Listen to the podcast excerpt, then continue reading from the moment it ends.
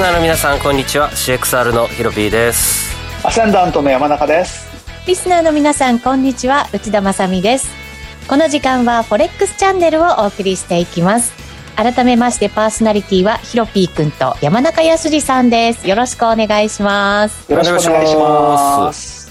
えー、さて今回もですねえー、新型コロナウイルス感染対策といたしまして我々はリモートでの放送となっています。スタジオにはヒロピーくんその他は全てリモートでという体制になります。えー、もしかしたら通信上のトラブルなどがございまして途切れやすいかもしれません。その時はお許しいただければと思います。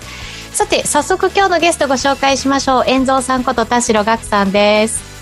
よろしくお願いします。よろしくお願いいたしますえー、今日はドル円が130円台まで突っ込んでという動きになりました。上がる時もスピード結構速かったんですけどここ調整するこのスピードも結構速かったですね。まずは山中さん。そうですね、まあ、早いといえば早いんですけれども、まあ、ドル円が実際に本当に大きく動き始めた水準っていうのが、まあ、3月ぐらいの水準ですから3月ぐらいからの上げを考えると、まあ、大体3分の1ぐらいの、まあ、押しということで、うん、まあ、これまでの上げを考えたら、まあ、調整も大きくても仕方ないかなってとこじゃないでしょうかね。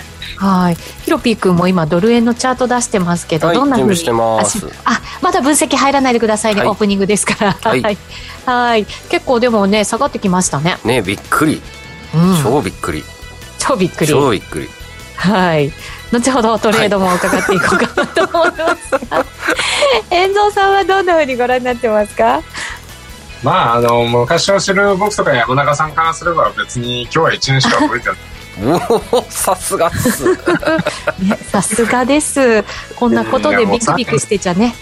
本当ですよ。3円ぐらい動かないとちょっとなんか動いた感ないっすよ。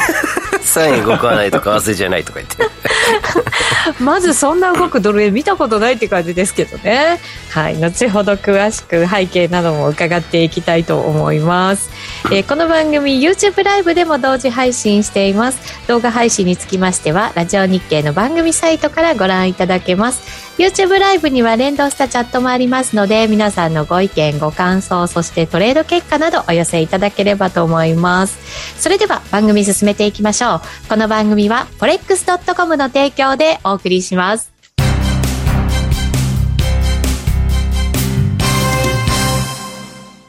ここで forex.com からのお知らせです日経平均、ニューヨークダウ、ナスダックなどを対象に投資ができる forex.com の株価指数。CFD や話題のノックアウトオプションで取引いただけます。主要17銘柄を数千円から、売りからも買いからもお取引可能。詳細は forex.com を検索。FX、CFD 取引及びオプション取引は、元本及び収益が保証されているものではありません。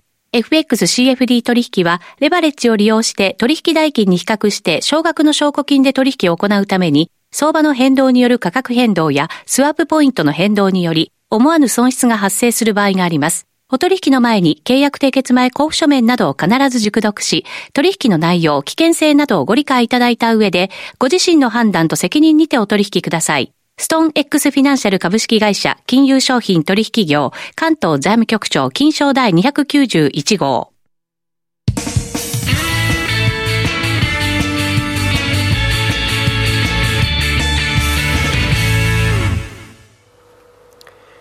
Weekly Forex Strategy のコーナーです。えー、ここでは最近のトレード、マーケット戦略について伺っていきます。はい。はい、えー、今日は僕がスタジオなので、僕が進行していきます。よろしくお願いします。はいありがとうございます。はい、リモートアナウンサーだからね。えー、そうです。リモート司会者ですから。はい。はい、えー、今日も YouTube ライブをご覧の皆さんには、えー、 TradingView のチャートを使って解説していきます。この人気の分析ツール TradingView は forex.com で口座を開設すると利用できるツールとなっています。ぜひ口座を開設して使ってみてください。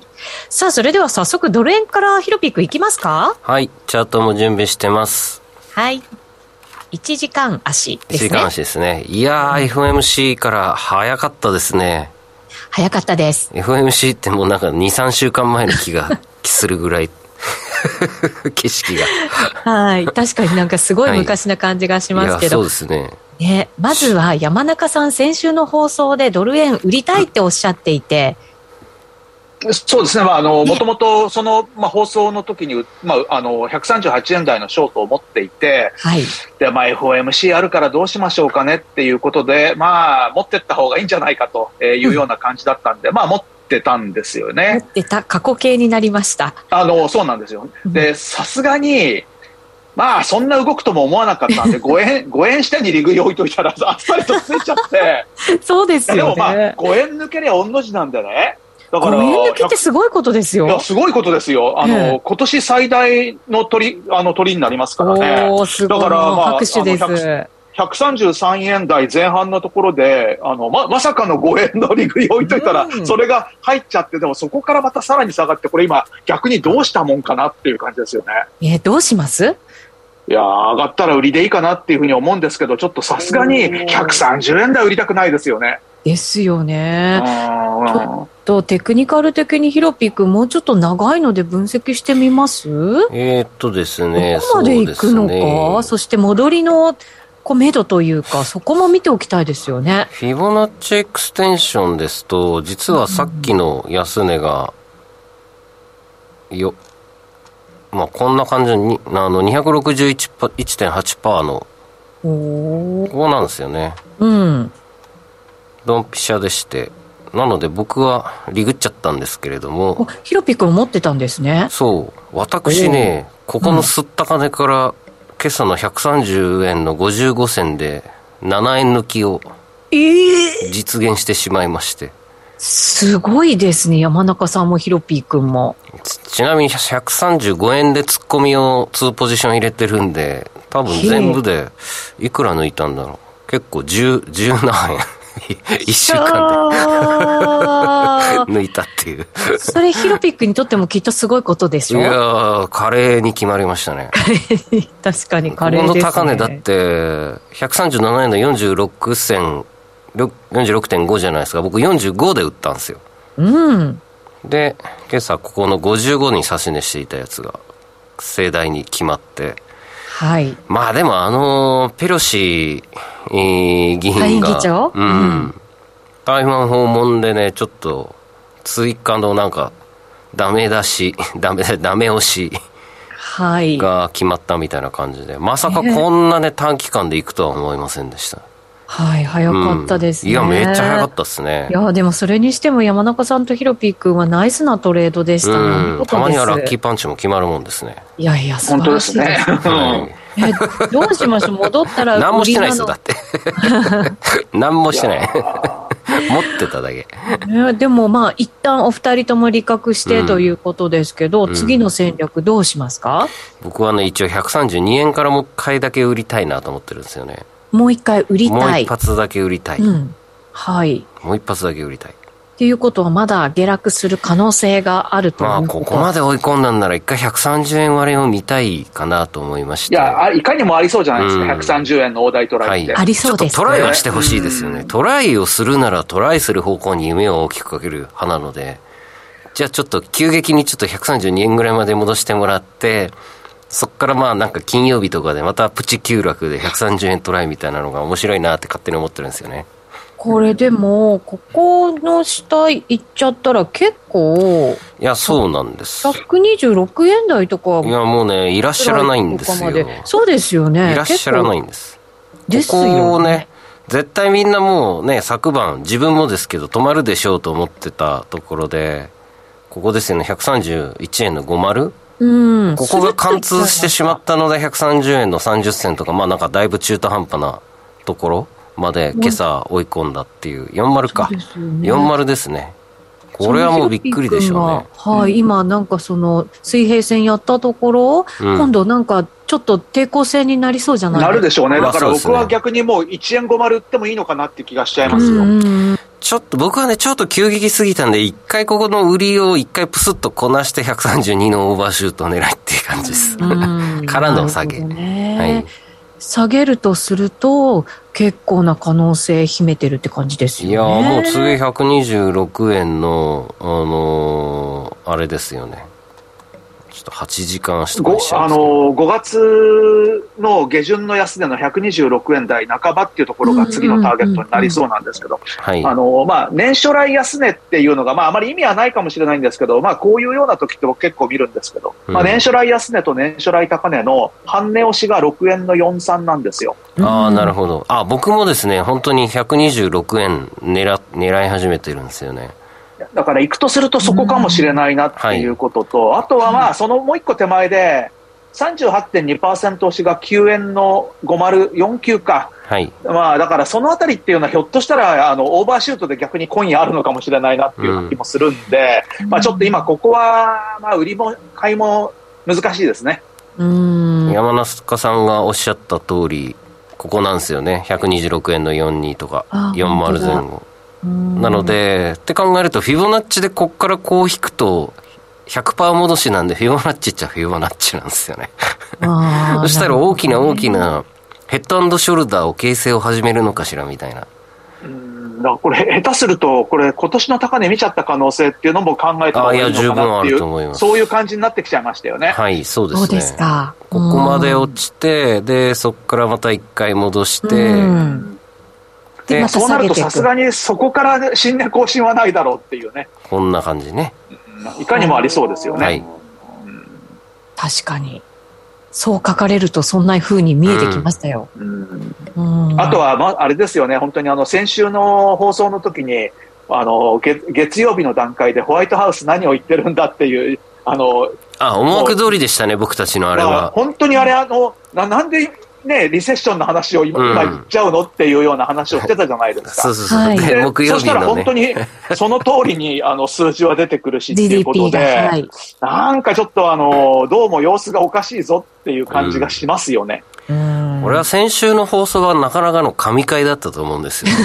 うん、我々僕たち予言通りですよ。予言した予言しすぎだろっていう。うん、予言したのはホワイトハウスかもしれない。あ、そうか。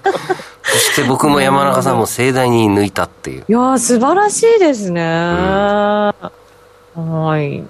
これからはちゃんと信頼して。遅い。遅い、遅すぎる。10年ぐらいの歳月をかけて信頼を築きました、遅すぎる。はい。えー、それでは今日のゲスト、遠蔵さんにもちょっとこのドル円の見通し伺ってみましょうね。どうでしょうね、遠蔵さん。もう皆さん、すげえリグってあの、イケイケだからびっくりしちゃいますよね。いや、本当ですよ。お寿司ぐらいおごってほしいですね。本当ですよね。今度よろしくお願いします。お任せください。おまさみ姉さんのお財布でいくらでも空きがございます。おいおい。えー、遠藤さんどうですか？今ヒロピー君がちょっと一旦上がってからもう一回下がってっていう、なんかこの図を書きましたけど。うん、まあ、ドル、ドルインデックスで見ると今日も105っていうところで下髭つけたんですよね。で、この105って、105って5月に一旦高値をつけてそこから101まで落ちて、えっ、ー、と、この7月ぐらい完全に抜けてきたとこなんで、はい、ドルという方向性で見ると、この105って一旦、あのー、硬いかなと。なるほど。で、まあ、だから、多分今回は、ドルの方向性というより、まあ、円が強かったっていうことですよね。うん。完全ドル売りでしたしね。あ、まあ、円もつ、円が強かったですね、でも、まあ、円は強かったですよね。そう、うん、ド。ドル売り気味だったんだけど、なんか、あの、他、あんまり上がっていかなかったですよね。そうですね。だから、このドルで見ると、ここが一旦底値かもしれないんですけど、だから130円って一回ちょっといいとこかもしれないんで、うん、で皆さんおっしゃるように1円、短期的には1円50抜けるかどうか。うん、で、大きな、大きな流れとしては山中さんにグって133円が超えるかどうかが重要だと思うんですよ。うん、なるほど。うん、だから、本当にそこら辺でも、あのー、ちょっとこうなっちゃうと130円から133円ぐらいのレンジになっちゃうかなっていう感じもするし。うん、あのー、まあ、そうは言ってもまだ130円なんでね、あのー、まあ、原価格も落ちてるし、我々庶民には、庶民にはいいかなみたいな感じですよね。うん。原油なんか全然落ちちゃってくれていいんですよ。もう、インフレの根源ですし、リセッションの根源ですから。オペックプラスで、実は増産の、あの、密約があるんじゃないかって説もありますよね。明日でしたっけ？明後日でしたっけ？オペックプラス。3日3日、だから、うん、あの、明日。明日か。明日ですね。うん、なんか、なんか少しサウジがリーダーシップ取ってやるんじゃないかみたいな説も出てますあ、そうなんですね。僕でもね、増産しなくても原因もう落ちると思うんですよね。もうなんかそんなトレーダー的のチャートの値動きしてるんで、むしろ僕増産してくれなくていいぐらいで思ってます。っていうか、あのー、あれ、天然ガス以外は商品価格全部暴落してるんですよ、ね、そうですね。うん、だから、これやっぱりあのー、なんていうのかな、あのー、まあ、ここ1ヶ月ぐらい、はい、2週間ぐらいって、利上げっていうよりは、この FMC って利上げっていうよりは、いつ利下げするかぐらいのなんか先走った雰囲気だったじゃないですか。はい、うん、そうですね。だから、うん。で、景況感もすげえ悪くなってるし、だから、景気減速で商品価格暴落みたいな、なんかそういう逆転現象が今起こってるかな。ね、まあ、それの流れで、最後の最後に、やっぱり円売りが、こう、あの、ショートカバーされてるんじゃないかなと思うんですけどね。はいはい、コモディティ比較チャート準備しました。こちらすごいですね、これ。じゃん。これが原油価格ですね。ちょっとあの、パーセン程度になってますが。はい。はい。もう去年の7月を一日にすると、もう原油価格も、あ、7月一日じゃねえな。こっちか。えっ、ー、と、6月からにすると原油価格ももうわずか3割増しぐらい。でもその他、えっ、ー、と、これはなんだ？えっ、ー、と、小麦か。小麦ですね。小麦が15%。その他はもう、下回ってるんですよね。去年の6月の価格、7月の価格から。えっ、ー、と、銅も、えー、大豆も、トウモロコシも。で、ここに天然ガスを加えたとしても、えっ、ー、と、天然ガス、天然ガス、ナチュラルガス。NG。NG。NG1。1びっくり。はい。を加えたとしても、まあ、結構ダブルトップみたいな風になってて、僕、天然ガスショート CFD で全然ありだなと思ってます。これですね。無理やり、このドイツとロシアのあのノルドストリーム1で絞ったっていうので上がったんですけれども、もはやなんか需要がないような気もしてるんで、これがもう最後。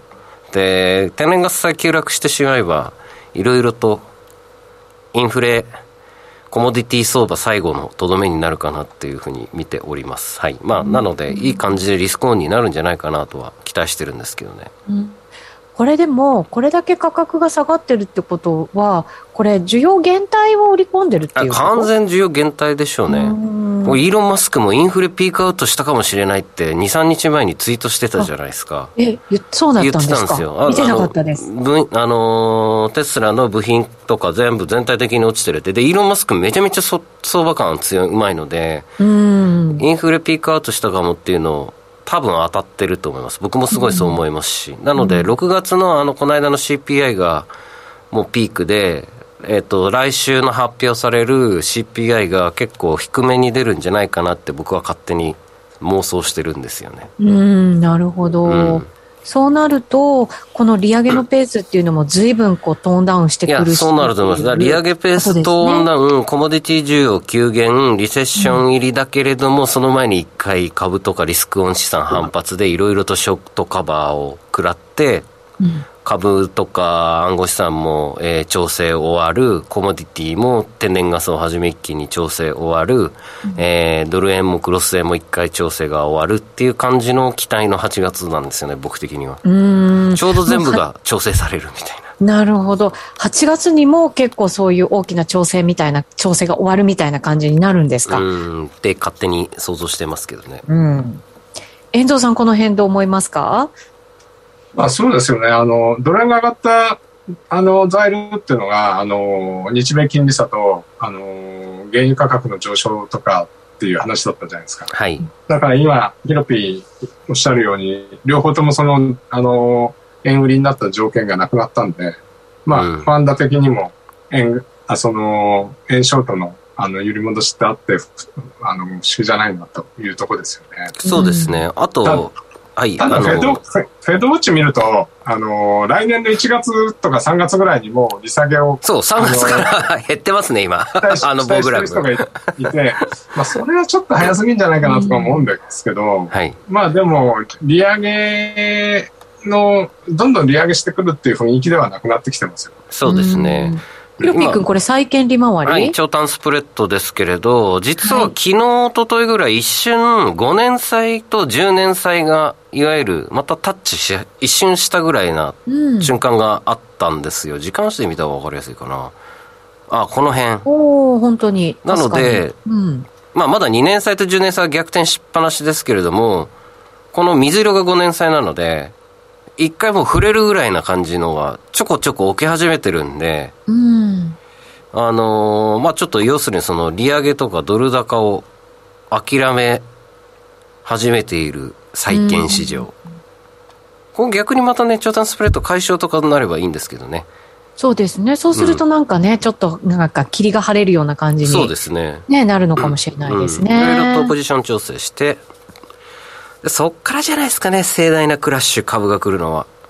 あ、そこから盛大なクラッシュですか、盛大な盛大な、やっぱ、きついリセッションが、もう一回インフレがこう、インフレ率が上がってくるとか、一回落ち着いて、みんな、ああ、よかったって安心したところから、また来年年明けぐらいからまたインフレ率が上がってきて、日もさっちもいかんぞってなって株とかも、要するにリセットボタンは来年とか、そこまで個人個人的にはシナリオを描いてます今。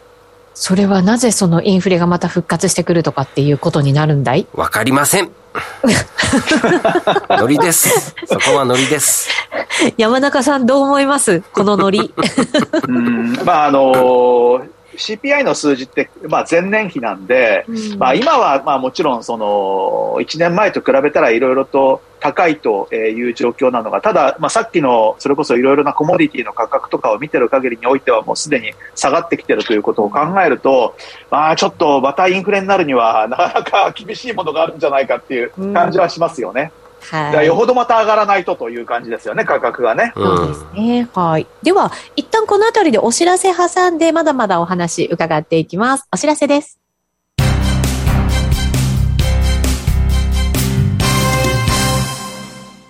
ここで、forex.com からのお知らせです。日経平均、ニューヨークダウ、ナスダックなどを対象に投資ができる forex.com の株価指数。CFD や話題のノックアウトオプションで取引いただけます。主要17銘柄を数千円から、売りからも買いからもお取引可能。詳細は forex.com を検索。FX、CFD 取引及びオプション取引は、元本及び収益が保証されているものではありません。FX、CFD 取引は、レバレッジを利用して取引代金に比較して少額の証拠金で取引を行うために、相場の変動による価格変動やスワップポイントの変動により、思わぬ損失が発生する場合があります。お取引の前に契約締結前交付書面などを必ず熟読し、取引の内容、危険性などをご理解いただいた上で、ご自身の判断と責任にてお取引ください。ストーン X フィナンシャル株式会社金融商品取引業関東財務局長金賞第291号。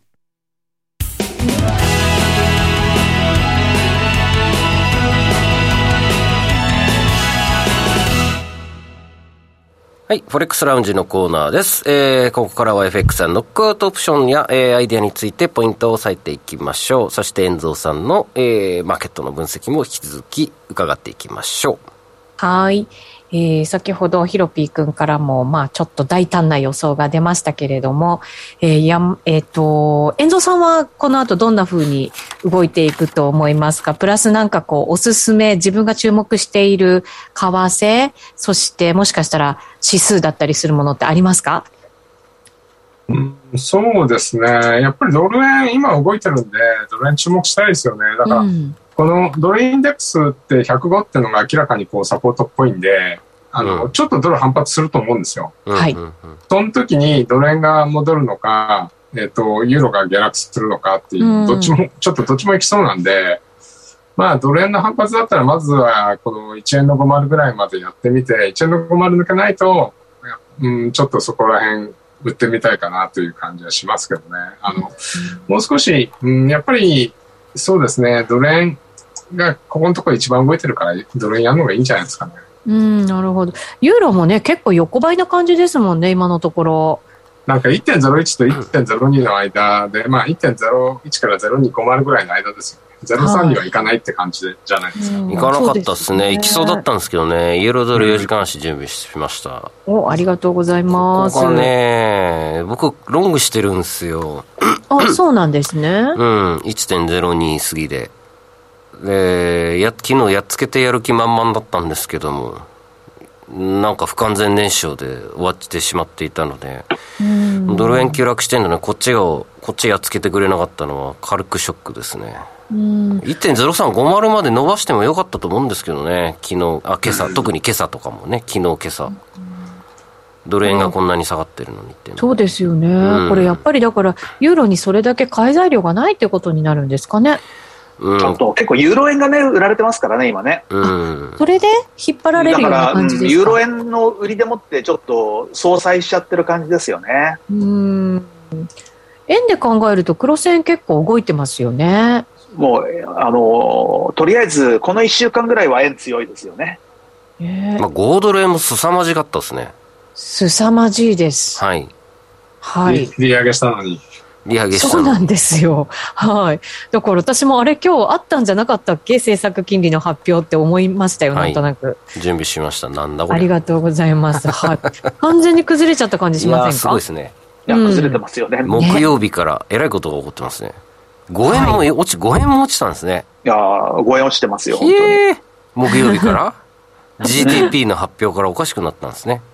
まあ、あの辺あの辺からも、あの辺からおかしくなっちゃったんですね。結構投げが始まった感がありますよね。はい。違うな、FOMC5 ですね。失礼しました。おはい。もう一体何が起こったんだってぐらい動きましたけどね。まあ逆にあの、ね、それまではまだ、また円安だろうと思ってた人が結構いたんじゃないかと思うんですけど、ちょっとこれでどうも様子がどうもおかしいぞって言って、うん、まあ投げてるんですけど、まあでも投げ切れてはいないんじゃないですかね。